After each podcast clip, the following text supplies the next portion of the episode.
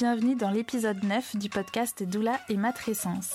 Je m'appelle Mélissandre Lemonnier, je suis autrice sur le féminin et doula postnatal. Je me suis formée à l'école Quantique Doula et maintenant j'accompagne les futurs et les jeunes parents dans leur matrescence, dans leur patrescence, on pourrait dire aussi leur parentale essence. Je les accompagne pour préparer et traverser le postpartum pour une expérience la plus authentique possible, c'est-à-dire qui vous ressemble pour une expérience qui soit la plus en confiance, sereine, souveraine et la plus douce possible. Tu le verras, je suis obsédée par la matrescence et par la dimension initiatique de naître mère. Dans l'épisode d'aujourd'hui, on va parler de l'isolement et de la solitude que vivent la grande majorité des jeunes mamans. Alors ce que j'entends par jeunes mamans, ce sont les femmes qui ont des enfants de moins de 4 ans.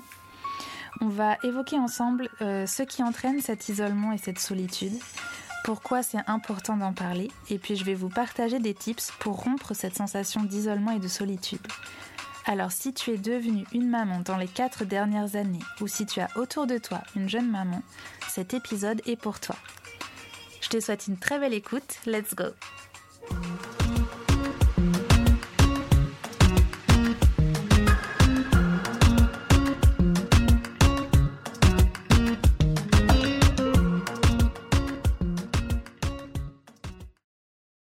Savais-tu que la grande majorité des jeunes mamans se sent seules et isolées?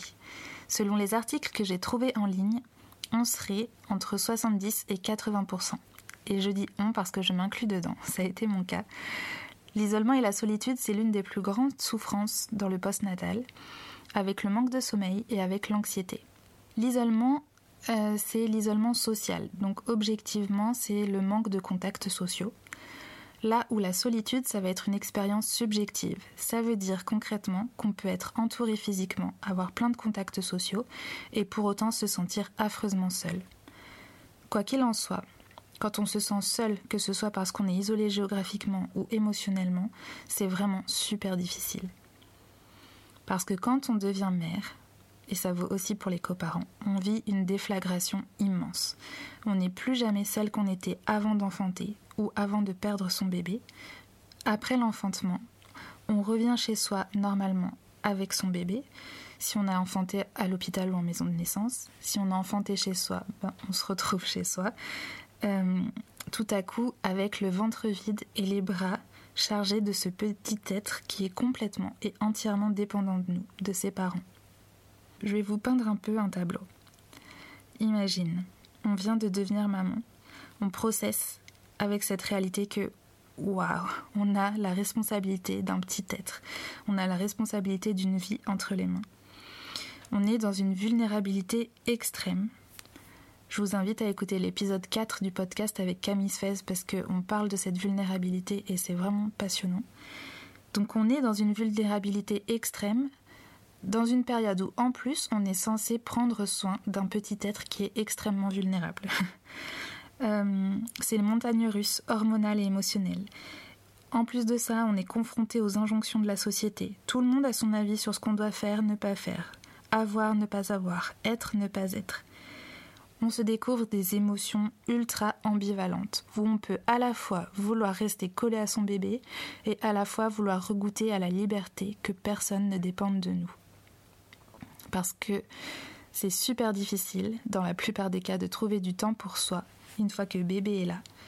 Et parfois, quand on arrive à avoir un peu de temps pour soi, on ne sait même plus quoi faire parce que on traverse une transformation identitaire inédite.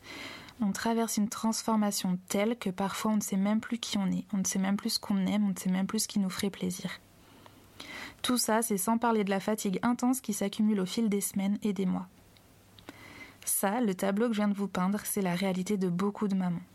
Alors pas toutes bien sûr parce qu'on est chacune euh, singulière dans notre expérience, dans notre vécu, dans toutes les nuances de la maternité, et puis on n'est pas toutes égales face aux expériences de la vie, la maternité en fait partie. Mais il n'empêche que c'est le tableau qu'on nous dépeint rarement de la maternité, alors que c'est la réalité de beaucoup de jeunes mamans. Maintenant, dans le contexte de matrescence, de cette période où, ok, on est en train d'intégrer euh, qu'on est en train de devenir une maman, qu'est-ce qui fait qu'on se sente tellement seul Alors on va commencer avec l'isolement. Déjà, il peut y avoir l'isolement géographique. On ne vit pas forcément à côté de sa famille ou de ses amis, ou il se peut qu'on vive à côté de sa famille et de ses amis, mais que chacune soit tellement embarquée dans sa vie que pour autant on ne les voit pas forcément plus. L'isolement géographique, ça peut être aussi si tu vis dans un petit village et si tu as peu accès à des lieux de sociabilisation ou alors dans des petits villages où l'activité est quasi inexistante.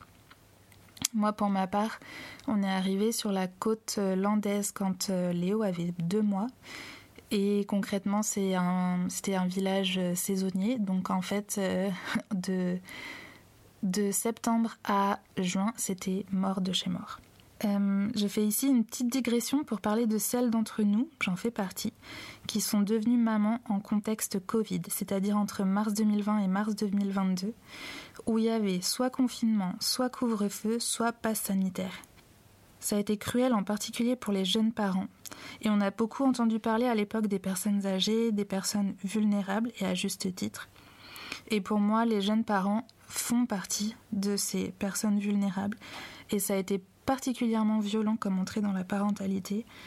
Et euh, le contexte Covid, euh, ça a renforcé l'isolement et la solitude, mais puissance 10, 100, 1000, je sais pas.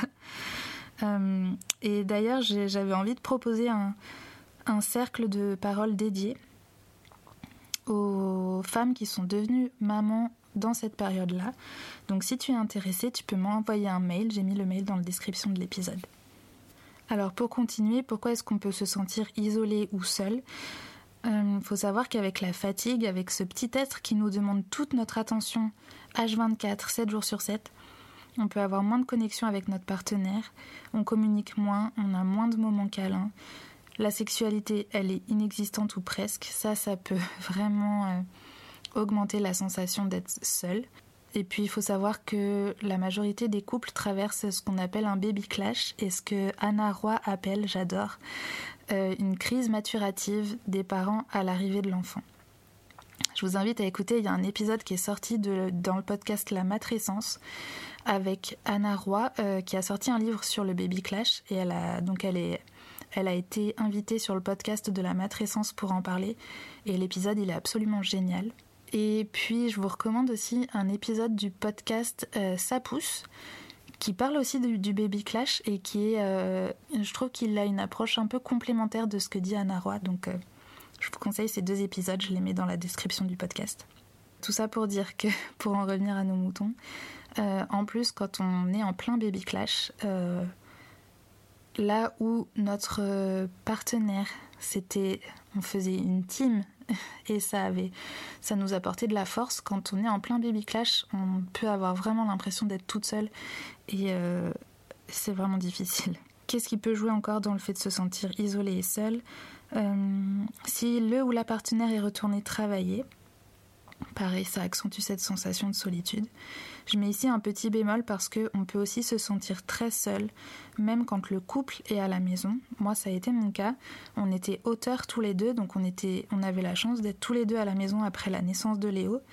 Et pour autant, on s'est retrouvés à se sentir très seuls. Ensemble, certes, mais on s'est sentis très seuls tous les deux. Il peut y avoir la peur de sortir, parce que quand on devient parent, surtout les premiers mois, le monde entier nous paraît gigantesque. Il y a des choses qu'on faisait avant bébé sans même y penser. Et tout à coup, avec un petit bébé, ça devient des grandes aventures. Et ça, ça peut générer de l'anxiété, notamment sur la logistique ou sur les conséquences qu'on aura à gérer. Par exemple, euh, on a un rendez-vous à l'extérieur et on sait qu'on va réveiller bébé en bougeant et euh, ça, ça a des conséquences. Mettons, ça décale tout son rythme ou alors on avait l'habitude d'essayer de, se reposer, de se poser quand bébé dormait. Et là, le fait d'avoir un truc à faire à l'extérieur, ça nous enlève ce temps-là. Sauf qu'il faut pouvoir gérer les conséquences après. Donc ça, ça peut faire que, par confort, ben on va préférer rester chez soi parce que c'est plus facile sur le moment et qu'à ce moment-là, tout ce qu'on recherche, c'est un peu de facilité. Donc ça, ça peut engendrer le fait de moins sortir, de moins s'autoriser à sortir et du coup plus d'isolement. À ça s'ajoute le peu d'endroits kid-friendly, c'est-à-dire euh, qui accueillent les bébés, les enfants. Ça peut être des endroits qui sont euh, pas du tout pratiques d'accès pour venir avec un bébé ou, un enfant, pas confortable pour les parents parce que il euh, n'y a pas le nécessaire logistique, par exemple, pour changer un bébé. Il n'y a pas de table allongée. Il n'y a pas d'endroit pour se caler pour allaiter tranquille. Et puis, il peut y avoir aussi la peur de déranger avec son bébé. Parce que, guess what? Les bébés et les enfants, ça dérange ici dans notre société française. Et ça, on le sent très fortement quand on devient parent. Il n'y a qu'à voir concrètement euh, un voyage en train les regards qu'on a quand euh, dès que bébé n'est pas silencieux et tout, tout sage entre guillemets parce que j'aime pas du tout ce mot-là. Et tout ce que je vous ai partagé là, c'est avec un bébé et des parents en santé. Je ne parle même pas des difficultés d'allaitement, des RGO, d'un deuil périnatal, de bébés prématurés, de naissances multiples. Et puis, euh, j'ai écouté ce matin l'épisode de La matrescence avec Céline Chadela qui sort un livre sur les super pouvoirs de la parentalité. Et dans cet épisode, elles ont parlé beaucoup du rapport au temps. Euh, et de comment, en tant que parent, quand on rentre dans la parentalité, on a un rapport au temps qui devient complètement différent. On a un bébé, un enfant qui nous invite, qui nous demande de ralentir, là où tout le reste de la société nous demande d'être dans la production euh, tout le temps, tout le temps, et on se retrouve finalement en tant que jeune parent, mais en tant que parent aussi, on se retrouve dans cet entre-deux assez, euh, assez, non, très inconfortable. Et je me faisais la réflexion que ça, ça peut aussi augmenter le sentiment de solitude parce qu'on se retrouve tout à coup décalé entre euh, le temps, enfin la dimension au temps qu'il y a dans notre maison, dans notre foyer, et la dimension au temps du monde extérieur et comment on peut se sentir complètement en décalage, avec souvent la sensation de ne rien faire entre gros guillemets, alors que ce qu'on fait c'est absolument considérable, même si c'est impalpable, mais c'est c'est sacré ce qu'on fait euh, auprès de nos bébés et auprès de nos enfants. Et puis j'avais aussi envie d'aborder avec vous le fait qu'on peut aussi se couper soi-même de son entourage parce qu'il y a des personnes qui ne nous font pas du bien.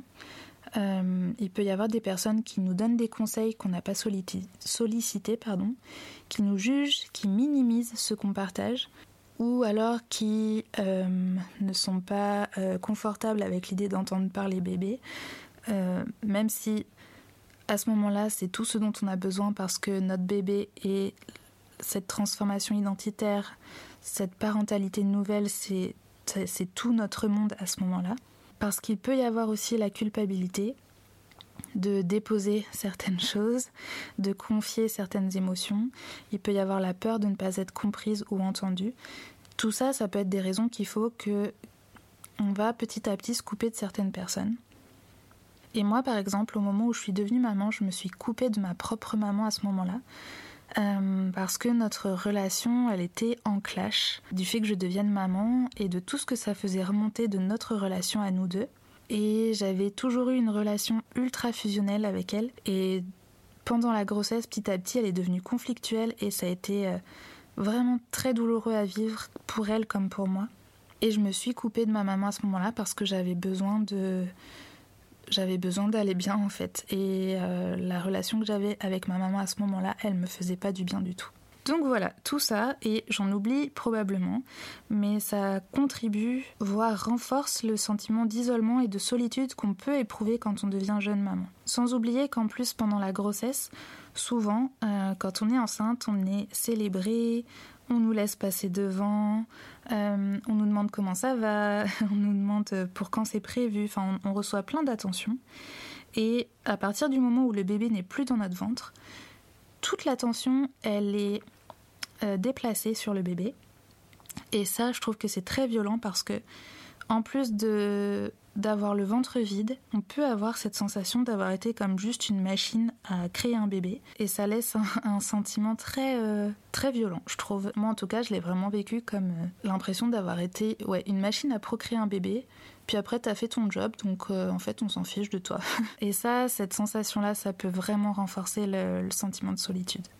Maintenant qu'on a vu un peu le contexte de, ce qui peut euh, créer, renforcer cette sensation d'isolement, de solitude, pourquoi est-ce que c'est important d'en parler?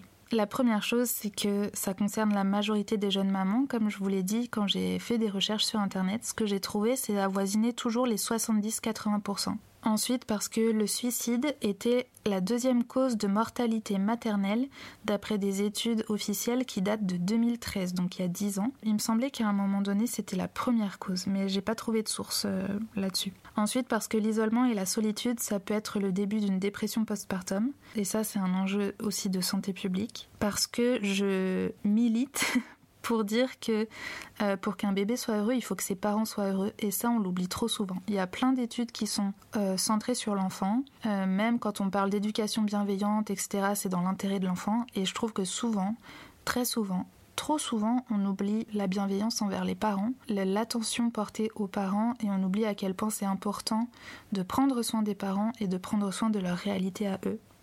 Parce que c'est le fait que eux aillent bien qui va grandement contribuer au fait que bébé ira bien. Donc euh, pour moi, c'est vraiment un enjeu social, un enjeu sociétal. On doit, en tant que communauté, en tant que société, prendre soin des mères, prendre soin des pères, prendre soin des parents. Pour moi, c'est évident qu'on a chacun, chacune une responsabilité, un rôle à jouer là-dedans. Donc maintenant qu'on a posé le contexte, qu'on a dit pourquoi est-ce que c'est important de parler de l'isolement et de la solitude pour les jeunes mamans, et d'ailleurs, ça peut concerner aussi les, coparents. Là, je parle des mamans, mais bien entendu que les pères, les coparents peuvent se sentir tout aussi seuls. Maintenant qu'on a dressé un peu le contexte, euh, j'avais envie de vous partager des tips. Qu'est-ce qu'on peut faire concrètement pour rompre cet isolement et cette solitude, pour sortir un peu de ce cycle vicieux? Alors d'abord, quand on est jeune maman, jeune parent, la première chose à laquelle j'ai pensé, c'est de commencer par identifier déjà identifier comment on se sent, est-ce qu'on se sent seul ou pas Si oui, qu'est-ce qui nous a amené à se sentir seul? Première chose. Et puis ensuite, identifier ses peurs et ses limites. Quelles sont nos peurs et nos limites à être en contact avec d'autres personnes, à être en lien avec le monde extérieur? En fait, l'idée, c'est d'identifier nos peurs, nos limites et du coup après de pouvoir mettre des choses en place pour euh, déjà accepter que ces peurs et ces limites soient présentes et de voir ok qu'est-ce que je peux faire à mon échelle pour ne pas les laisser me freiner. Donc euh, ouais c'est ça. Identifier de quoi tu as peur de quoi tu as besoin pour te sentir safe et secure ça ça va te permettre de mieux te préparer et peut-être peut-être parfois juste de dédramatiser de relativiser en tout cas de mettre en place ce dont tu as besoin pour te sentir suffisamment à l'aise et suffisamment confortable et suffisamment sereine pour casser l'isolement, la solitude. La deuxième chose importante, ça va être de nommer et d'exprimer. Maintenant qu'on a pu identifier déjà si on se sentait seul ou pas, qu'est-ce qui faisait qu'on se sentait seul, de quoi on a peur, quelles sont nos limites, de quoi on a besoin, ben, il va falloir les nommer auprès de notre entourage. Je précise que toutes les peurs, tous les besoins que tu as, ils sont légitimes. Personne n'a le droit de te dire que euh, c'est du bullshit ce que tu dis ou que quand même euh, t'abuses, etc. Non, si tu le ressens, c'est légitime. Point. Il n'y a même pas à discuter. Pour les nommer, de commencer d'abord à les nommer auprès d'une personne de confiance. Ça peut être ton partenaire, ta partenaire, une amie, un frère, une sœur, une copine, euh, ta sage-femme, ta doula ou une doula. Et je précise d'ailleurs, la doula, elle peut aussi accompagner une jeune maman, des jeunes parents dans les sorties. Donc par exemple, si tu as envie de sortir de chez toi, mais que tu es angoissé, euh, tu peux tout à fait demander à ta doula de venir avec toi et de faire une sortie ensemble avec bébé. Les doulas, elles sont aussi là pour ça. Voilà, je ferme la parenthèse. Ensuite, autre point, je le prends d'Anna Roy dans son livre Le postpartum dure 3 ans. Elle préconise, elle, de parler avec un adulte par jour.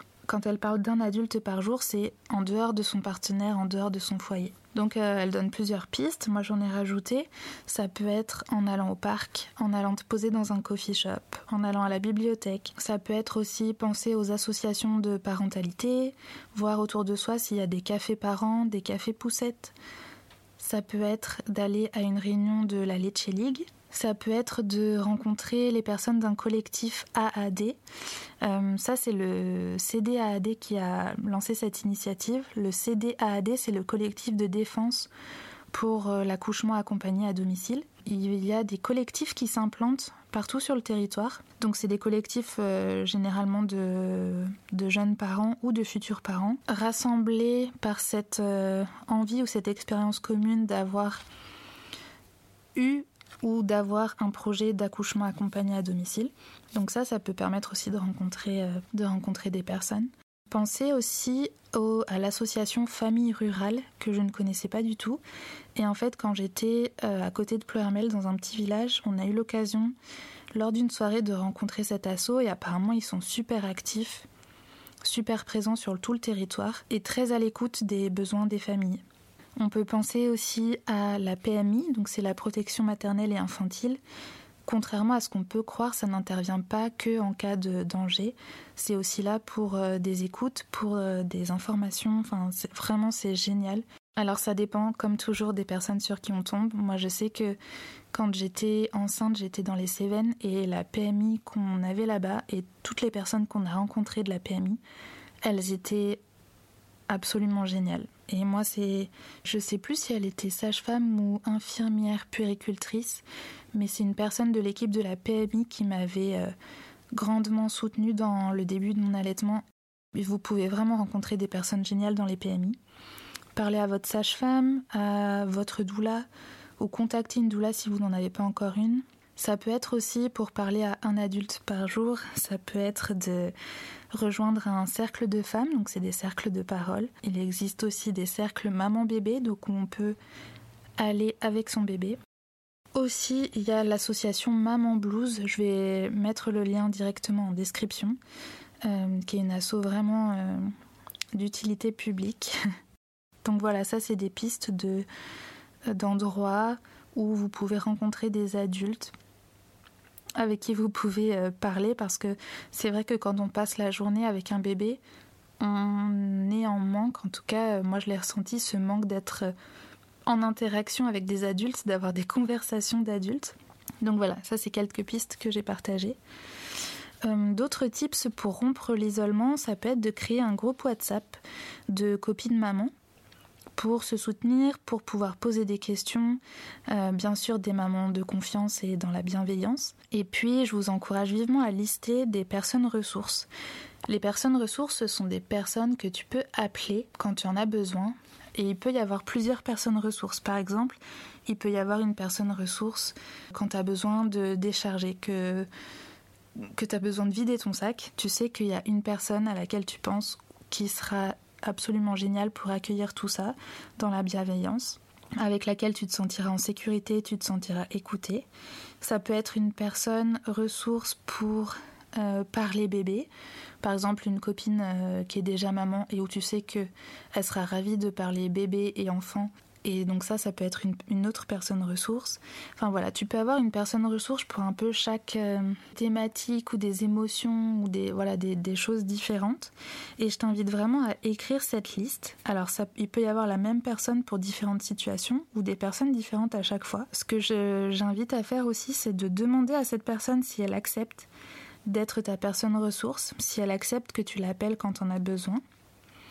Euh, et je t'invite vivement, ce que je disais, à l'écrire cette liste et genre la coller sur ton frigo parce que en fait quand on est dans l'émotion, quand on est dans le tourbillon que ça va pas, euh, on n'y pense pas. On n'a pas, on est un peu en mode survie et on pense pas à se dire ok qu'est-ce que je peux faire pour sortir de ça?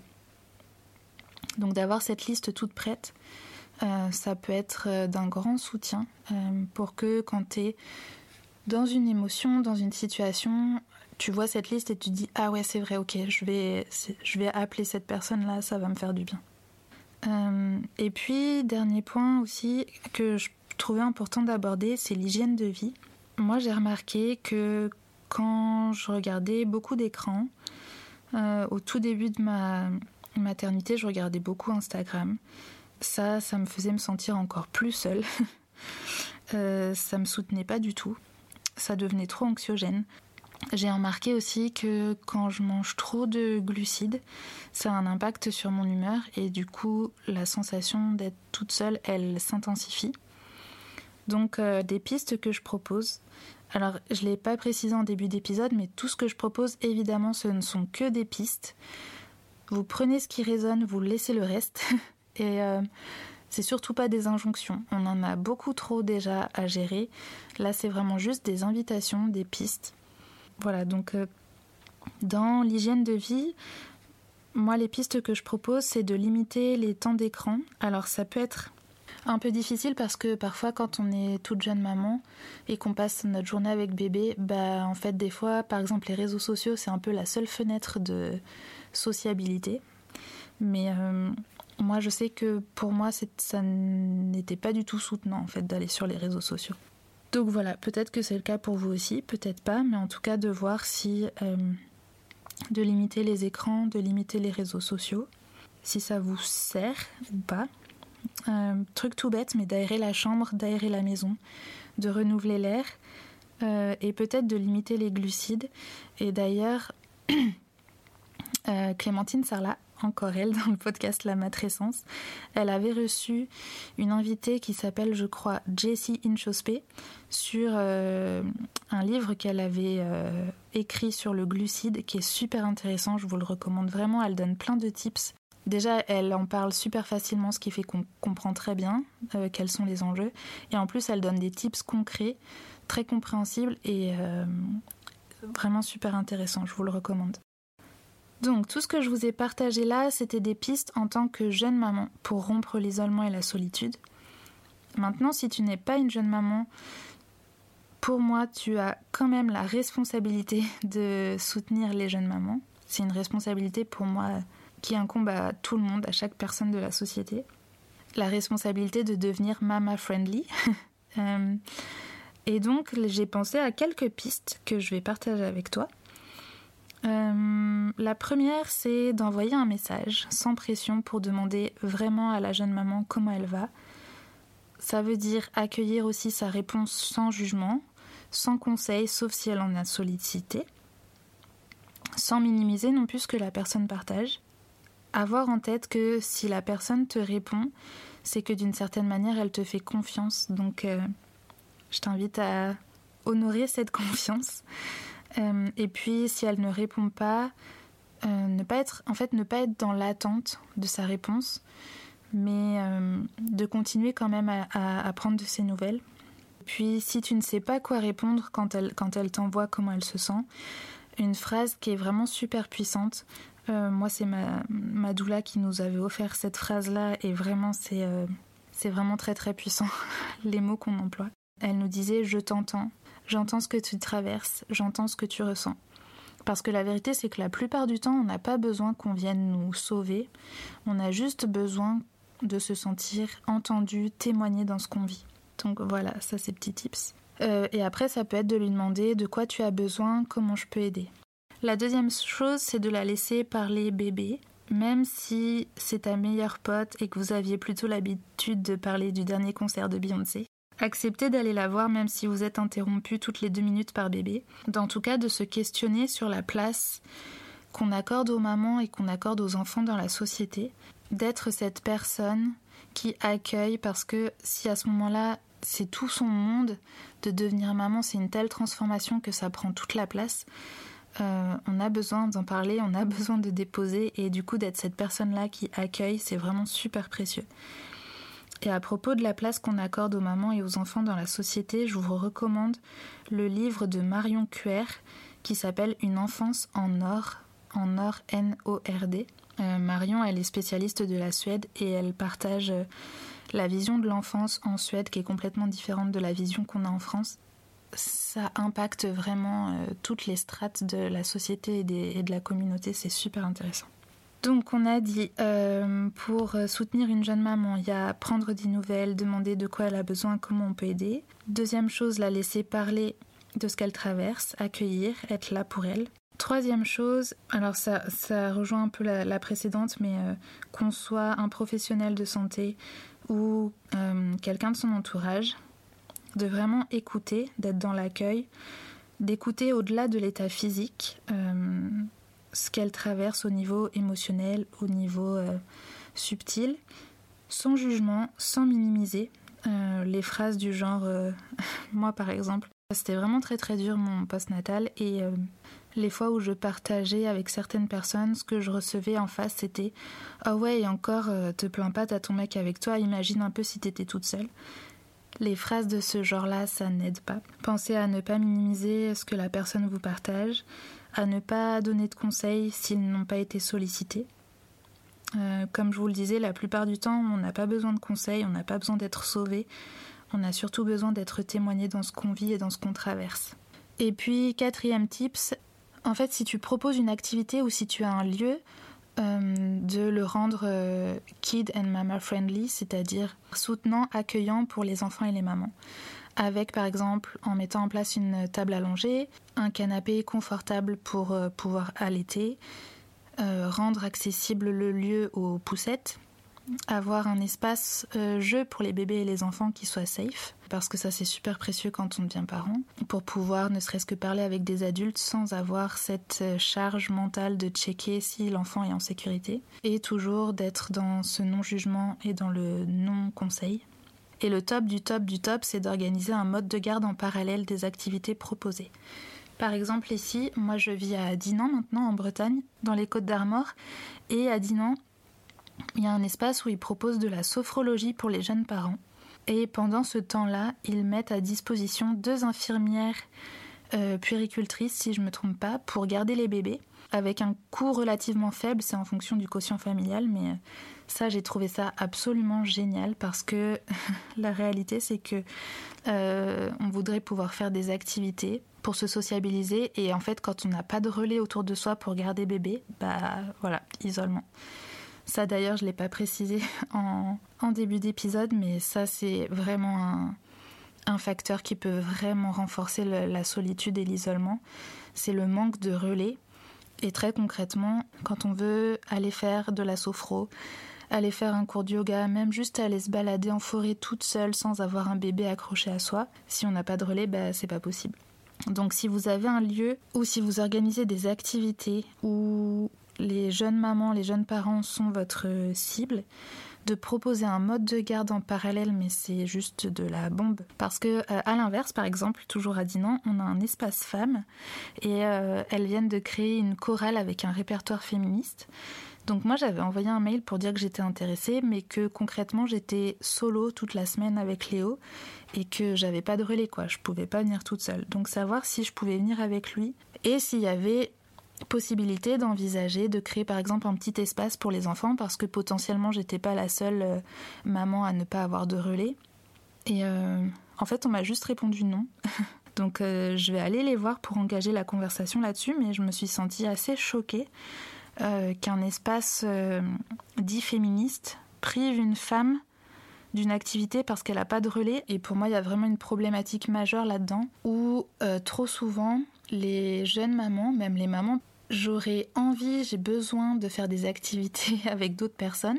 Et très concrètement, j'en suis privée parce que j'ai pas de relais pour garder Léo et pour me permettre de le faire.